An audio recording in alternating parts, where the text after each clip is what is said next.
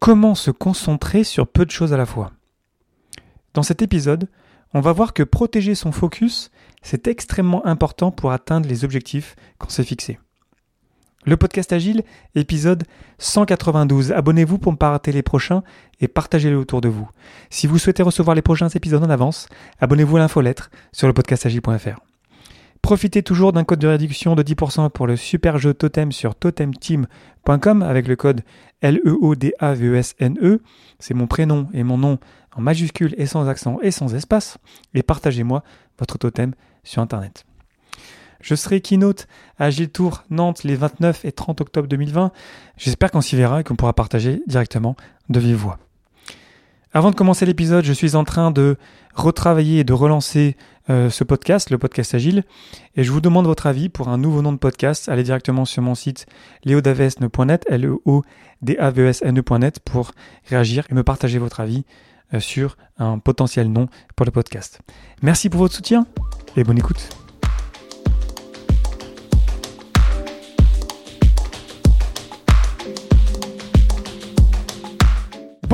Bonsoir et bienvenue dans mon complexe. Vous écoutez le podcast Agile. Je suis Léo Daven et je réponds chaque semaine à une question liée à l'état d'esprit, aux valeurs, principes et pratiques agiles qui font évoluer le monde du travail au-delà. Merci d'être à l'écoute aujourd'hui et retrouvez tous les épisodes sur le site web du podcast, lepodcastagile.fr. Aujourd'hui, comment se concentrer sur peu de choses à la fois, le focus. Le courage, l'ouverture, le respect, l'engagement et le focus. Je vous parle souvent des valeurs de Scrum et au-delà de ça aussi des valeurs de l'agilité. Et j'ai l'impression que je n'ai pas beaucoup abordé le thème du focus dans mon podcast et c'est pour ça que je faire un épisode dessus aujourd'hui. C'est aussi parce que je suis retombé sur un schéma que je connaissais déjà mais qui a, qui a résonné énormément lorsque je suis retombé dessus. C'est ce fameux schéma du temps de focus comparé au temps du changement de contexte lorsqu'on travaille sur une, deux ou trois tâches à la fois. Si on travaille sur une seule tâche à la fois, évidemment, on est 100% dessus. Facile. Si on travaille sur deux tâches à la fois, si on est en train de jongler entre l'une et l'autre, alors on passe 40% de notre temps sur chacune de ces tâches et 20% sont perdus en changement de contexte. 20% sur une semaine, c'est une journée qui est perdue entièrement en train de changer de contexte entre l'une et l'autre. Déjà, c'est énorme en fait, déjà 20%. Maintenant, passons à trois tâches. Dans ce cas-là, on travaille 20% sur chaque tâche et 40% sont perdus en changement de contexte. Deux jours par semaine qui sont perdus juste parce qu'on est en train de passer d'une tâche A à une tâche B à une tâche C et vice-versa. 40%, c'est énorme, on va se le dire. Et pourtant, c'est juste pour trois tâches. Donc imaginez, si on a quatre, cinq tâches, il y a encore des statistiques encore plus éloquentes, encore plus choquantes sur le fait que euh, finalement, euh, protéger son focus, essayer de faire moins de choses à la fois, bah, ça a beaucoup de valeur parce que ça nous permet vraiment d'être beaucoup plus efficace.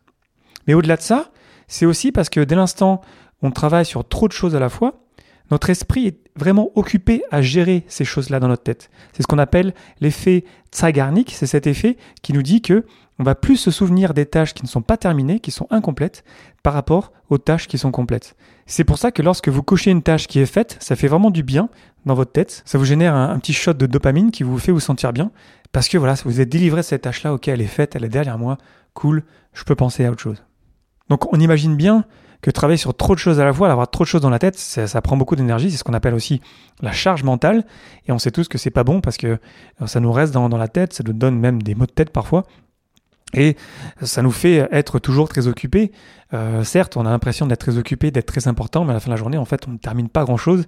Et plus on commence de nouvelles choses, en fait, plus on va augmenter notre charge mentale, et plus on n'y arrive pas, et donc on est dans un cercle vicieux. Encore plus, parce qu'on n'est pas capable, nous les humains, de faire plusieurs choses à la fois. Le multitâche, c'est un mythe. En fait, on n'est pas capable de garder plusieurs tâches en tête. Tout ce qu'on fait, c'est qu'on va changer de tâche dans nos têtes, un petit peu comme un ordinateur qui va utiliser beaucoup de mémoire vive pour garder toutes les applications ouvertes. Donc quand on s'est dit ça, le fait qu'on perde énormément de temps dans du changement de contexte, le fait que ça nous coûte beaucoup d'énergie en charge mentale, le fait qu'on ne soit pas capable de faire du multitâche, alors pourquoi est-ce qu'on valorise le fait d'être toujours très occupé?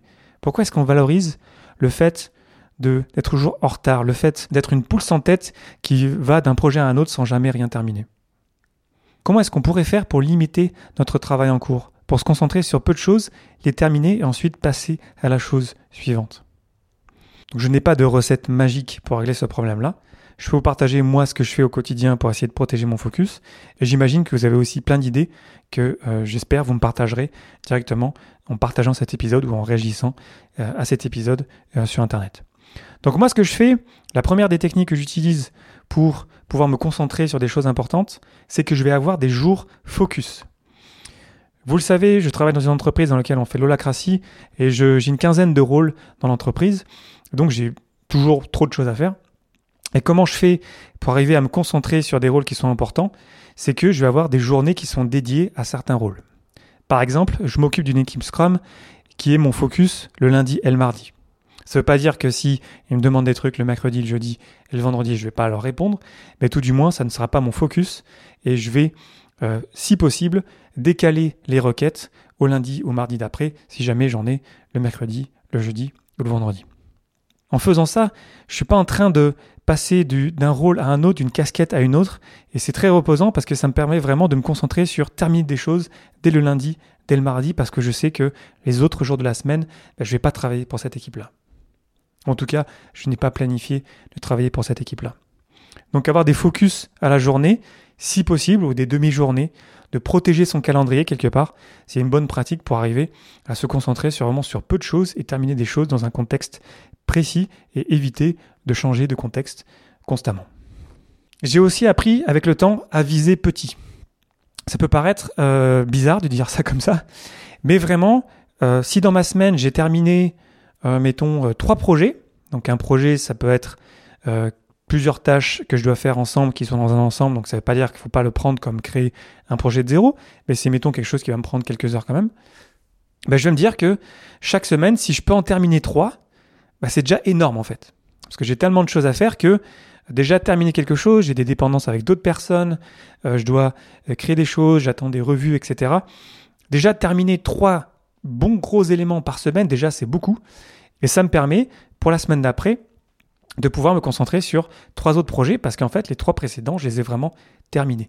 Donc se rendre compte que finalement, par jour, on n'a pas beaucoup de temps pour terminer quelque chose, que c'est contre-intuitif, on a toujours envie de faire plus, on a envie de répondre aux demandes qui nous arrivent de tous côtés, mais c'est bien plus important de se concentrer sur peu de choses et de terminer peu de choses chaque jour.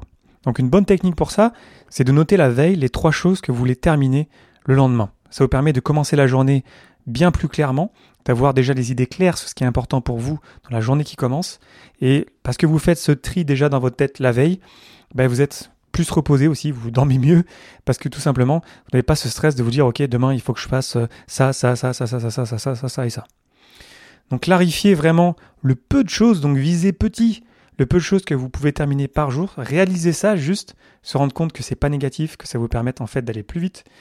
Et on sait, c'est une pratique agile, limiter l'encours, se concentrer sur terminer quelque chose. Mais on peut aussi se l'appliquer à soi-même pour se rendre compte que finalement, en fait, les journées vont vite, les semaines vont vite, et qu'on n'a finalement pas beaucoup de choses qu'on puisse terminer dans ce laps de temps-là. Ensuite, il faut qu'on protège son propre focus. Et pour ça, il faut qu'on soit clair sur les tâches importantes qu'on veut terminer dans la journée. C'est encore une fois pourquoi c'est très important de les euh, clarifier la veille ou tout du moins les avoir quelque part euh, clarifiées avant que la journée commence. Parce que dès l'instant où on veut terminer des choses importantes, c'est beaucoup plus facile de dire non. C'est beaucoup plus facile de négocier avec quelqu'un qui vous demande quelque chose en urgence. Dès l'instant où vous dites, ok, je comprends bien que c'est important pour toi, mais là, tu vois, moi, j'ai pas deux heures dans ma journée. J'ai ça et ça et ça à faire. Qu'est-ce que tu en penses? Comment est-ce qu'on peut ensuite négocier et partager? Est-ce qu'on peut décaler? Est-ce qu'on peut réduire le scope, etc. Est-ce qu'on peut avoir une discussion construite et pas juste que tu t'attendes à ce que je prenne tout ce que tu me donnes sans le challenger? Pour ça, il faut qu'on s'appuie sur la transparence. Il faut que nos projets soient visibles. Moi, mon calendrier, tous mes projets, tout est visible à tout le monde dans l'entreprise. Comme ça, tout le monde peut savoir ce sur quoi je travaille tous les jours. Et du coup, pour moi, c'est un levier fantastique lorsque j'ai des demandes de dernière minute de dire, bah, regarde, moi j'ai ça, c'est, tu vois, je, travaille là-dessus. Euh, je peux faire de la place. Je suis ouvert à la négociation. On peut s'arranger. Mais aussi, il faut que tu respectes quelque part mon focus et le fait que moi aussi j'ai des objectifs et que j'ai vraiment envie de les réaliser. Protéger son focus, ça passe par capturer toutes les tâches parasites. Ça, je retombe sur du GTD, Getting Things Done. Je vous ai fait des épisodes il y a de cela quelques, mois, même il y a plus d'un an. Le fait pour moi de capturer toutes les tâches qui me viennent en tête ou qui me sont envoyées euh, pendant la journée et de mettre dans mon système et d'avoir une mécanique de revue de ces éléments-là euh, régulière, ben, ça me libère l'esprit parce que du coup en fait mon focus est protégé. On me demande quelque chose, je réponds très vite en disant que je ne peux pas m'en occuper aujourd'hui et ensuite c'est dans mon système et je sais que ça va être euh, pris en compte au bon moment.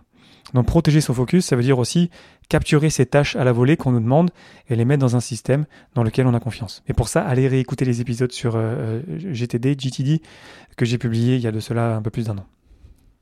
Autre point très important, il nous faut privilégier l'asynchrone pour se passer les plats, pour passer de l'information. On va pas faire des meetings pour se donner de l'information. L'information, elle est lisible à tout moment. Donc, encore une fois, on se repose sur la transparence. Et donc, on va pas perdre du temps à se synchroniser juste pour apprendre quelque chose. Ça, on peut le faire de manière asynchrone. Donc, on va le faire de manière asynchrone. Comme ça, on pourra le consommer quand on veut. Dès l'instant où ma journée est terminée, j'ai terminé les grandes tâches que je voulais faire. Ok, ben là, je peux prendre connaissance d'autres choses dont j'ai éventuellement besoin pour mes projets futurs. Ensuite, technique que j'ai l'impression que je vous répète quasiment à chaque épisode, euh, c'est de privilégier le pairing pour créer quelque chose. Dès l'instant où vous travaillez avec quelqu'un sur un sujet commun, surtout lorsque vous créez quelque chose, la magie du pairing va faire en sorte que lorsque vous allez travailler ensemble, vous allez être focus, vous êtes concentré là-dessus parce que vous voyez bien que si on est en train de déborder, ben, vous allez naturellement vous challenger, vous allez naturellement revenir sur l'objectif que vous êtes fixé ensemble. Donc ça, c'est aussi pour ça que c'est bien le pairing, parce que du coup, on est forcément focus, parce qu'on est concerné par le même objectif.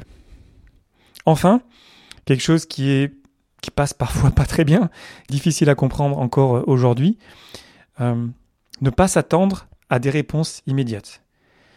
On vit quand même aujourd'hui dans un monde où on pense avoir euh, quelque part accès à tout le monde en, temps réel. Et euh, il y a un côté positif à ça, mais aussi il y a un côté négatif que en fait on n'est pas payé à répondre à des emails. On n'est pas payé à répondre à des messages. On est euh, payé pour créer de la valeur. Et généralement, un utilisateur, on va pas lui envoyer un email. C'est pas ça qui va générer de la valeur pour lui. Donc comprendre qu'on ne va pas avoir une réponse instantanée à ce qu'on demande, et à l'inverse, que lorsqu'on vous fait une demande, que les gens comprennent que c'est normal que vous ne receviez pas de réponse instantanée, bah, c'est très très sain en fait si on arrivait tous dans nos organisations à comprendre que on n'est pas là pour le temps réel, on a des moments de partage d'informations, on a des moments de focus, bah, ça nous aiderait beaucoup. Après, ça veut pas dire que c'est faisable dans tous les environnements, mais tout du moins, si on peut commencer un petit peu à partager des bonnes pratiques, à juste réagir en prenant connaissance d'un message en disant ok, bah là je je sais pas encore, j'ai pas de réponse à ta question, mais euh, je te reviens dans la semaine ou euh, je te reviens en début de semaine prochaine. Juste prendre connaissance et ensuite décaler dans le temps la décision ou la réponse, ça permet aussi de faire comprendre aux gens que euh, on a un focus, on a des objectifs, on se doit de les protéger, parce que si on répond à tout tout le temps, en fait, on se retrouve à, ne faire que ça, en fait, et c'est pas ça qui va créer de la valeur à la fin de la journée. Pour conclure, le focus, ça se travaille. C'est un travail quotidien de protéger son focus, de protéger ses objectifs qu'on a quotidiens hebdomadaire, mensuel, trimestriel. Savoir dire non, ça s'apprend. Dire non d'une bonne manière, rendre vos projets visibles à tous, faire comprendre que on peut s'adapter mais qu'on a aussi des objectifs qui sont importants, ben, c'est un processus qu'on doit apprendre à construire soi-même et qu'on doit apprendre aussi à construire en équipe ou en tant qu'organisation. Et c'est pas facile, mais à la fin de la journée, on se retrouve avec des gens qui, au lieu de passer leur journée à faire plein de choses qui n'ont ni queue ni tête, qui ne sont pas liées par aucun objectif, qui sont toujours en retard, qui sont toujours perdus. On se retrouve avec des gens qui sont focus, qui terminent des choses, et ça se voit dès l'instant on est entouré d'une équipe qui fait ça parce que chaque semaine, il y a des choses qui sont terminées, et on se rend compte en fait qu'on va beaucoup plus vite et qu'on livre plein plus de choses. Donc finalement, tout cet épisode, c'est plein de pratiques agiles qui sont juste du bon sens, qui nous permettent de nous concentrer sur peu de choses, livrer moins, mais plus souvent de petites choses qui apportent de la valeur régulièrement. Aurait plein d'autres choses à dire à propos du focus. Ça passe par beaucoup de disciplines, ça passe par des discussions qui sont pas faciles à avoir avec les gens qui vous demandent des choses, mais il n'y a pas d'autre moyen, en vrai. Il faut protéger son focus, c'est un travail quotidien, il faut quelque part que vous soyez votre propre Scrum Master euh, pour protéger votre, votre focus quotidien. Et ça demande de l'effort, mais au final, c'est un effort qui vaut le coup parce que, comme je disais pour revenir aux chiffres du début de l'épisode, ben à la fin de la journée, en fait, on est beaucoup plus efficace, on est bien meilleur dans ce qu'on fait, on a moins de charge mentale et c'est aussi beaucoup plus fun de terminer des choses régulièrement. Donc voilà, je vous invite à me dire ce que vous en pensez directement sur les réseaux sociaux Facebook, LinkedIn, Twitter et compagnie. N'hésitez jamais à me taguer publiquement pour réagir, pour ajouter quelque chose. Je suis sûr que vous avez plein de techniques pour protéger votre focus et être bien concentré sur ce qui est important pour vous. Donc je serais vraiment très curieux de vous entendre. Donc n'hésitez pas à réagir, à partager et à m'écrire directement. Et puis on en parle ensemble sur Internet. Merci pour votre attention et vos réactions. C'était Léo Daven pour le podcast Agile et je vous souhaite une excellente journée et une excellente soirée.